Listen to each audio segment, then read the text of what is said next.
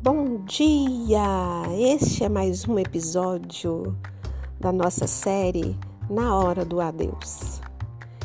E hoje vamos aprender mais sobre a morte, este assunto tão polêmico que nós seres humanos não gostamos muito de falar. Mas esse novo episódio irá nos dar mais informação sobre o que nós temos tanto medo. Será por quê? Então, vamos saber mais sobre a hora da morte. Então, vamos à história?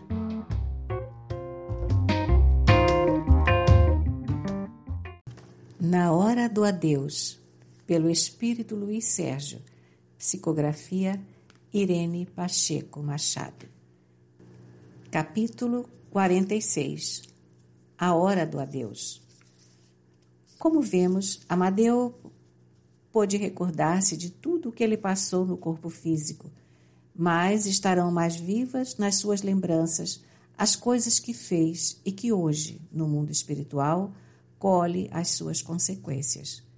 É que Amadeu, como qualquer outro espírito, só se lembrará das coisas que tiverem utilidade para o seu crescimento espiritual, tais como os remorsos. O Livro dos Espíritos, questão 307. Como é que ao espírito se lhe desenha na memória a sua vida passada? Será por esforço da própria imaginação ou como quadro que se lhe apresenta à vista? De uma e outras formas. São-lhe como que presentes todos os atos de que tem interesse em lembrar-se. Os outros lhe permanecem mais ou menos vagos na mente ou esquecidos de todo Quanto mais desmaterializado estiver, tanto menos importância dará às coisas materiais. Essa a razão por que muitas vezes evocas um espírito que acabou de deixar a terra e verificas que não se lembra dos nomes das pessoas que lhe eram caras, nem de uma porção de coisas que te parecem importantes. É que tudo isso, pouco lhe importando, logo caiu em esquecimento ele só se recorda perfeitamente bem dos fatos principais que concorrem para a sua melhoria. Henrico, como é verdadeira esta passagem?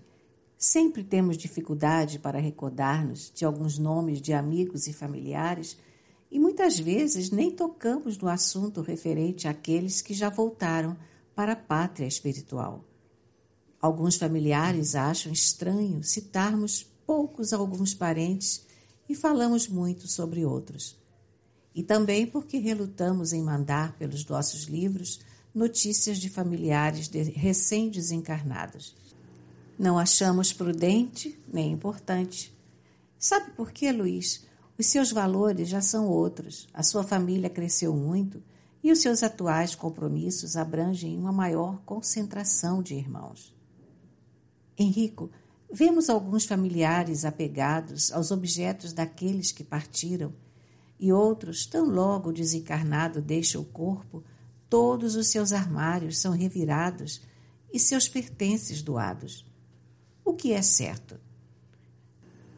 Na questão 311 de O Livro dos Espíritos, a veneração que se tenha pelos objetos materiais que pertenceram ao espírito lhe dá prazer e atrai a sua atenção para esses objetos? É sempre grato ao espírito que se lembrem dele, e os objetos que lhe pertenceram trazem-no a memória dos que ele no mundo deixou. Mas o que atrai é o pensamento destas pessoas e não aqueles objetos. Henrico, fiz-lhe esta pergunta porque há dias presenciamos um fato muito triste. Uma irmã fazia coleção de perfumes e mal acabara de desencarnar, o marido começou a vendê-los. A cada vidro que saía da vitrine, o espírito chorava de tristeza. Acercando-nos dela, perguntamos: Por que chora, se aqueles frascos de nada mais lhe servirão? Respondeu-nos: Luiz Sérgio, cada vez que eu comprava, com o meu vencimento, um vidro de perfume, era uma briga eu não tinha nenhuma vaidade, era o meu único vício. Mas meu marido odiava a minha coleção e o que ele faz hoje é vingar-se de mim. Por isso choro de tristeza, por ele, pela sua maldade, não pelos vidros de perfume. Henrico, achamos tudo isso muito complicado. Se se dá, faz mal. Se não se dá, faz mal. O que é certo, afinal? Tudo na vida obedece à disciplina. O que é disciplina? Respeito. Portanto, aqueles que respeitam o morto não lhe causam dor. Tudo tem sua hora e ter respeito é bom. Não esqueçamos que aquele que partiu tinha qualidades e defeitos e que ninguém vira santo de uma hora para outra. Respeitar seus objetos é dever de toda a família. Ninguém deve tratá-los como se fossem trastes velhos. Eles estão impregnados dos fluidos de quem os possuía e só o tempo dissipará suas emanações. A espera se faz necessária. Quem ficou não pode ser escravo dos objetos, mas cada objeto que pertenceu ao desencarnado tem um pouco da sua história, e o espírito é sempre grato quando respeitamos a sua ausência. Henrico, conheço cada caso que o coitado do espírito ainda está quentinho no cemitério e se iniciam as brigas de partilha. Até o chinelo é disputado à tapa. É, Luiz, a doutrina espírita é o farol das verdades espirituais. E feliz o dia em que este farol clarear os lares e as consciências. Todos os espíritas devem ler o livro dos espíritos. Só assim ninguém vai dar conselhos errados. Gostamos muito de ler a questão 320. Sensibiliza os espíritos o lembrarem-se deles, os que lhes foram caros na terra? Muito mais do que podeis supor. Se são felizes, esse fato lhes aumenta a felicidade se são desgraçados, serve-lhes de lenitivo. Entretanto, existem aqueles sem conhecimento que mandam os que ficaram esquecerem os que desencarnaram. Acho um disparate esses conselhos absurdos. Se o leitor desejar conhecer melhor o assunto, leia a parte segunda, capítulo 6 de O Livro dos Espíritos, Comemoração dos Mortos Funerais mas não podemos deixar de transcrever a questão 327. O espírito assiste ao seu enterro? Frequentemente assiste, mas algumas vezes, se ainda está perturbado, não percebe o que se passa. Lisonjeia-o a concorrência de muitas pessoas ao seu enterramento? Mais ou menos, conforme o sentimento que as anima. Isto é, se aqueles que buscam a estação do adeus o fazem por respeito e amizade, aquele que parte. Ir até lá por curiosidade e lá chegando não ter o um mínimo respeito pelo morto, muito mal faz para o desencarnante. Questão 329. O instintivo respeito que em todos os tempos e entre todos os povos o homem consagrou e consagra aos mortos é efeito da intuição que tem da vida futura? É a consequência natural dessa intuição. Se assim não fosse, nenhuma razão de ser teria esse respeito. Hoje, o homem materialista está bem longe dessa intuição. Por isso, não respeita o corpo inerte que jaz deitado no caixão, muitas vezes coberto de flores. Mas esse respeito torna-se necessário em todos os tempos e entre todos os povos. Aquele que parte vai despojado de tudo: seus pertences, seus objetos de estimação, sua família.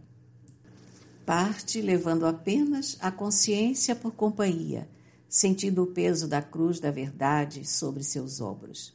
Portanto, leitor amigo, o corpo cadavérico que jaz em uma capela pode parecer-nos imóvel, sem vida, mas por detrás dele está um espírito que se despediu, às vezes de repente, precisando do nosso respeito, do nosso amor. Ele está indo sozinho, deixando muito da sua história na lembrança dos seus entes queridos. Como não respeitá-lo? Como não ajudá-lo? Ele precisa muito libertar-se não só das recordações, como de cada objeto que tocou e de cada lugar por onde passou. Agora, mais do que nunca, as lembranças estarão vivas em seu espírito e ninguém tem o direito de perturbá-lo, mesmo não acreditando que ele esteja vivo. Ele, do outro lado do caixão, que é a ponte por onde todos nós teremos de passar um dia, mantém-se vivo, de pé, lúcido, pelas preces dos familiares e amigos. Ele agora só nos pede silêncio e oração. O barulho perturba-o, os comentários infelizes dificultam a sua libertação. Os risos, a falta de consideração, as revoltas trazem-no de novo ao corpo cadavérico, frio igual à nossa indiferença, fato que lhe causa muito mal. Portanto, leitor, quando você for despedir-se de um irmão, um amigo, um conhecido que está transpondo a porta da morte para a vida, ore em silêncio, dizendo-lhe que Deus o acompanhe e tenha por ele o maior carinho e respeito. Ele levará na lembrança o seu nobre gesto, porque ninguém esquece aquele que um dia lhe estendeu a mão. Os que partem deixam tudo o que até horas antes lhes pertencia, como o chinelo, o travesseiro. Portanto, ninguém tem o direito de lhes causar dores e apreensões. Se você quiser prestar-lhe uma última homenagem, chegue bem perto dele para orar. Saiba que você não só o ajudou, como também será por ele muito lembrado. As capelas estão na estação do adeus e quando vamos até elas para despedirmos-nos de alguém, devemos fazê-lo por amizade e com respeito. Não é lugar para risos, barulho e comentários é onde aquele que nos parece inerte está lutando para sair do fundo do poço, que é o corpo físico, subir as suas bordas e galgar o céu de tranquilidade, que é o mundo espiritual. Essas horas após o desencarne são dramáticas, não só para a família, porém ainda mais para aquele que retorna ao mundo dos espíritos. Ele terá de lutar com a surpresa, com a realidade de que a morte não existe, com as verdades do novo mundo, onde já tem condição de ler as almas dos que ficaram. Ele está por demais fragilizado e ninguém tem o direito de zombar do seu momento de dor. Os materialistas sem sentimentos não deveriam comparecer à estação do adeus pois é um local que pede a todos misericórdia e complacência. Como diz esta canção, no silêncio da minha campa busco o teu olhar de luz. O teu rosto me estampa, pois é o rosto de Jesus. Nos meus passos de criança, começando a andar, trago tristes lembranças que quero guardar. Cada rosto que fito parece-me dizer: agora és um espírito, precisando crescer. Adeus, meus amigos, logo estarei voltando. Não se preocupem comigo, Jesus está me levando. O Livro dos Espíritos, questão 309. Como considera o espírito o corpo de que vem de separar-se?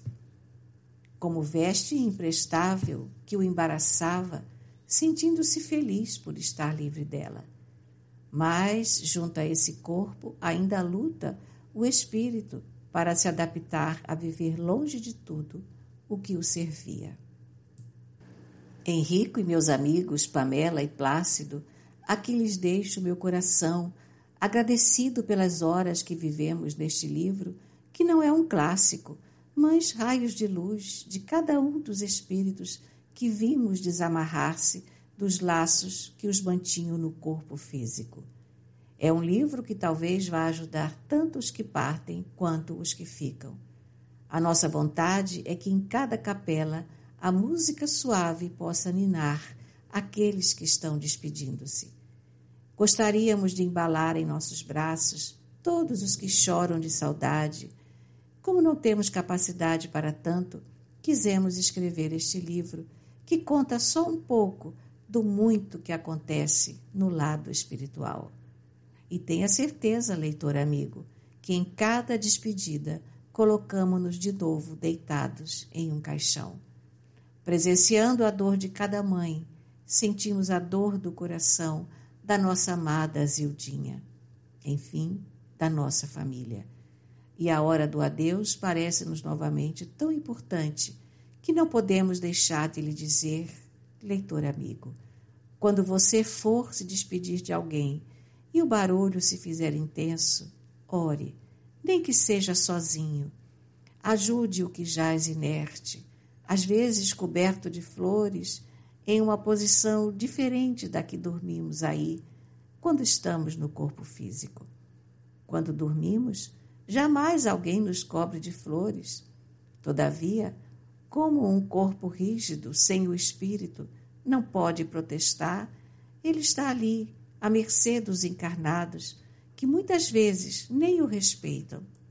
Mas você, leitor, que leu este livro, daqui para frente, vai saber que do lado do caixão está um espírito lutando para se desamarrar dos laços da vida física. Ore, os que partem precisam de prece e de amor. Luiz Sérgio, onde está você? Luiz Sérgio, onde está você? Querido, você estava tão pensativo que julgamos que nem estivesse aqui. Tem razão, Pamela, eu não estava. Encontrava-me não apenas diante do caixão onde repousou meu corpo, mas de todos os daquele que narramos neste livro. Henrico me confortou, animando-me. Luiz, o seu caminho é um caminho de luz. Você leva a esperança a muitos dos seus leitores. É um aprendiz do livro espírita, sem pretensão alguma de se tornar um mestre. Mas queremos que saiba que todos os edifícios necessitam da areia. E você, Luiz Sérgio, é uma areinha cujo brilho provém de Jesus. Siga o seu caminho e terá sempre ao seu lado leais amigos. Vamos voltar às nossas casas. Espero que todos os espíritos que tivemos a felicidade de conhecer nos ensejem a oportunidade de visitá-los em suas colônias. Vamos, crianças, o jardim da casa do Pai é a nossa morada. E assim nós quatro fomos voltando para nossos lares. Olhávamos as árvores, os riachos, os pássaros, as flores que nos pareciam sorrir. Fitei aqueles três amigos e não pude conter as lágrimas. Pedi, Senhor Deus, por que não fez um mundo bem menor, onde todos nós pudéssemos ficar abraçados eternamente? Henrico argumentou. Ele nos criou para um mundo sem a Deus. Nós é que nos separamos dele e uns dos outros. Morro de saudades, Henrico. Eu sei, meu filho, também sinto muita saudade daqueles que passam pela minha vida. Mas fortaleçamos a fé, porque um dia estaremos juntos na eternidade. Nisso, muitas folhas caíram sobre nós. Era um quadro encantador. Vimos como se uma imensa árvore jogasse todas as folhas sobre nós. Corri, pegando muitas num abraço. Os três me olharam carinhosamente. Eu parecia uma criança, brincando com as folhas das árvores de Deus. Como não cessavam de cair, indaguei a Henrico. Querido jardineiro de Ângelo e de Jesus, o que quer dizer estas folhas e folhas? Ele, segurando minhas mãos, respondeu: São as inúmeras folhas dos seus livros que chegarão às mãos dos seus leitores, levando o remédio para o doente de saudade, levando carinho ao pai de um dependente de drogas, levando ao dependente a esperança de uma nova vida. Algumas dessas folhas você já escreveu, outras terão ainda de ser escritas. todas elas partem da árvore de Deus.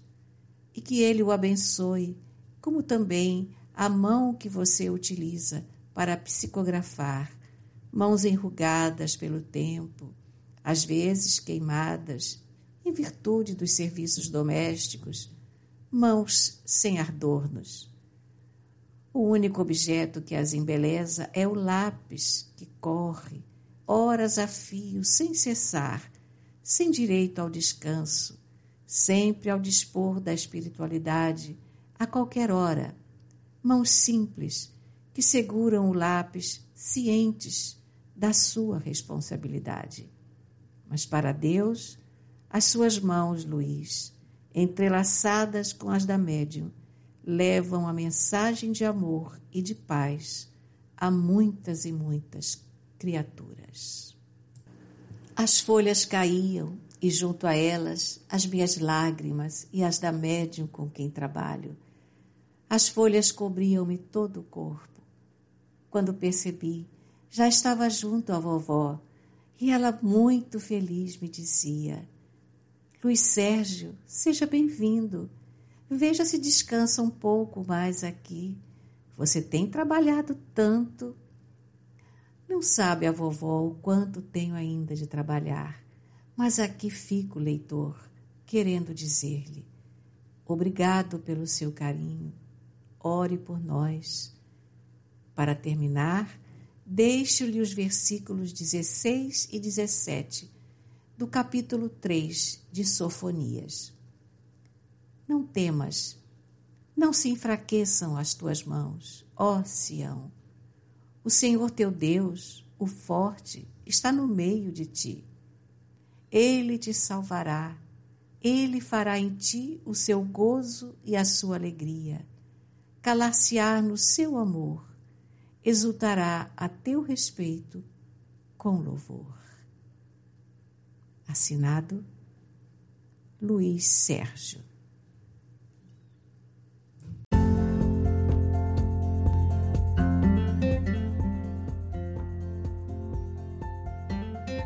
Estamos de volta e este é o último episódio da série Na Hora do Adeus. Espero que tenham gostado e não deixe de nos seguir porque iremos iniciar uma outra história. Então, que Deus abençoe você e toda a sua família e até amanhã com uma, uma nova história. Até mais!